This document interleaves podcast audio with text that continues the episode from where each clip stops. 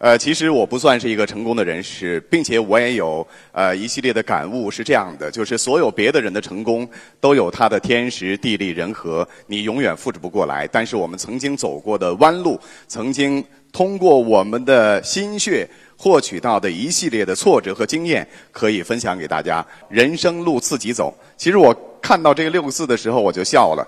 我说：人生路不自己走，还能让别人来走吗？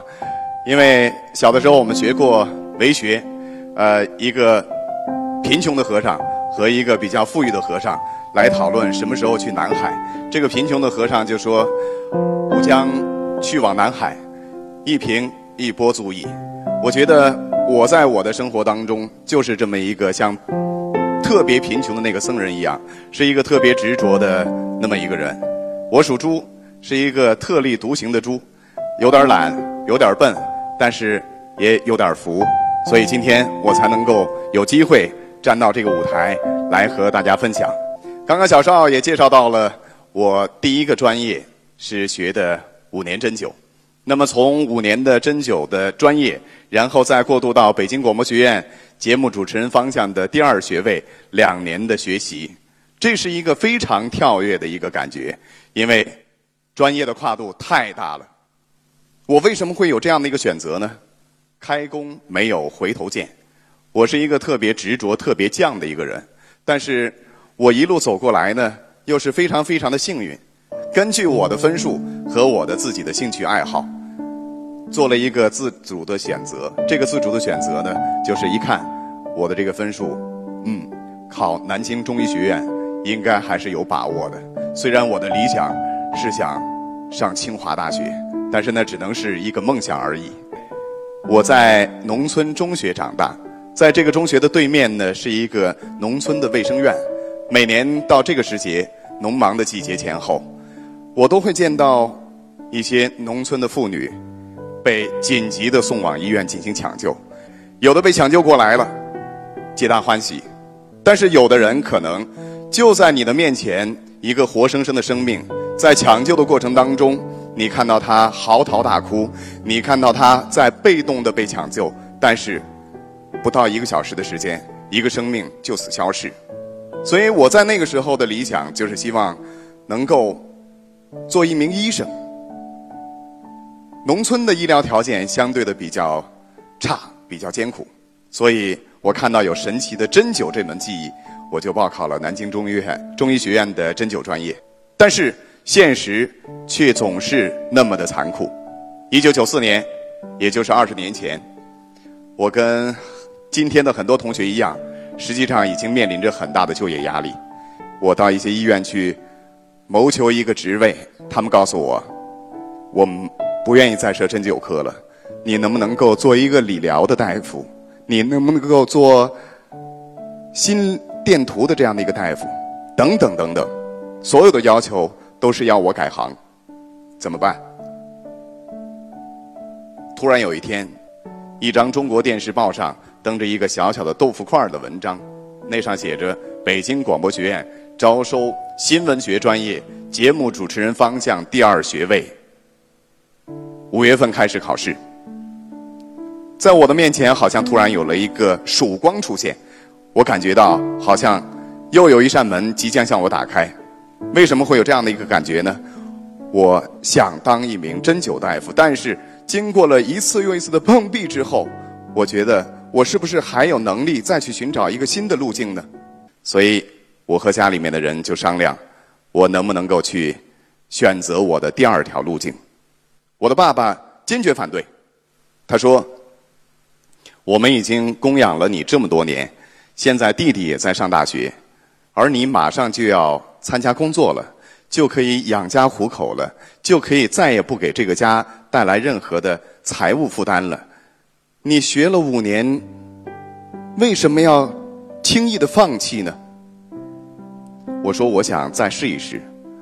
我不想，因我找不到合适的工作，而让我自己的理想得不到实现的那种感觉。其实，在我的心目当中，我那个时刻。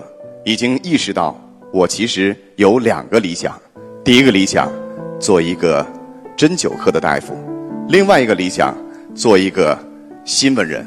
我从业了接近二十年之后，我才意识到，其实一个新闻人就是一个社会医生。当然，在考广播学院的时候，也是收获了我的爱情，和吴平老师相识，一路相伴，走过了过往的二十年。这是我考广播学院的这样的一个经历。那个时候，爸爸说：“既然你做出了自己的决定，你就要为你自己的人生路去负责。从今天开始，家里面再也不会给你任何的财政的支持，你需要自己为自己的未来着想，自己为自己的未来规划。”一九九四年考上了北京广播学院，然后上了一个学期的课以后，九五年的三月份，中央电视台开始创办一个新的节目，叫《新闻三十分》。拿出这个新闻三十分的节目的方案，就需要去找寻他们心目当中的新主播。电视改革的那个年代，新闻三十分的创办者提出，希望能够有一个说新闻的一个感觉，这样的一个形象出现。我是最后一个进入考场，最后一个参加录制的，给了我厚厚的一沓稿件，希望我能够在这沓稿件当中自己编辑制作五分钟的新闻节目。我的长处就在于，我是一张白纸，所以在那一个时刻，我要感谢命运，感谢幸运的馅儿饼砸在了我的脑袋上。老师说，我们希望从这个开始，你既是编辑，又是主播，同时又是记者。我们希望从你这张白纸上绘就我们的新闻理想。说实在话，在进入电视台的那一刻开始，我根本不知道。我会做一个新闻主播，我也根本不知道我的新闻理想到底是什么。但是实际上，当我真正的成为新闻三十分的一名主播的时候，我才意识到我肩上的责任。为什么这么说呢？一九九五年刚开始做新闻三十分的时候，除了做新闻播音工作以外，十二点的直播我要去做播音员，但是我八点钟就要进到我的编辑间。和我们的编辑一起来打磨我们的节目，来选题，决定整个串联单的排序，这样就让我对整个新闻的重要性有了一个整体的把握。那么在下午的两点的时候，我又会到记者组和我的记者同行，甚至是自己单独去做采访报道。比方说，九五年的时候，我曾经做过一个叫“貌丑能否上大学”的连续的追踪报道。通过这组报道呢，让一个脸长得特别丑的孩子，最后能够得到媒体的广泛的关注，甚至得到高层的关注，让他能够圆了他的大学的梦。因为他的分数原本就可以上一本重点的大学，但是就是因为他脸长得特别丑，他就失去了他在某一所大学里面他应有的受教育的权利，他应有的那张课桌。通过我们的连续追踪的报道，让他终于。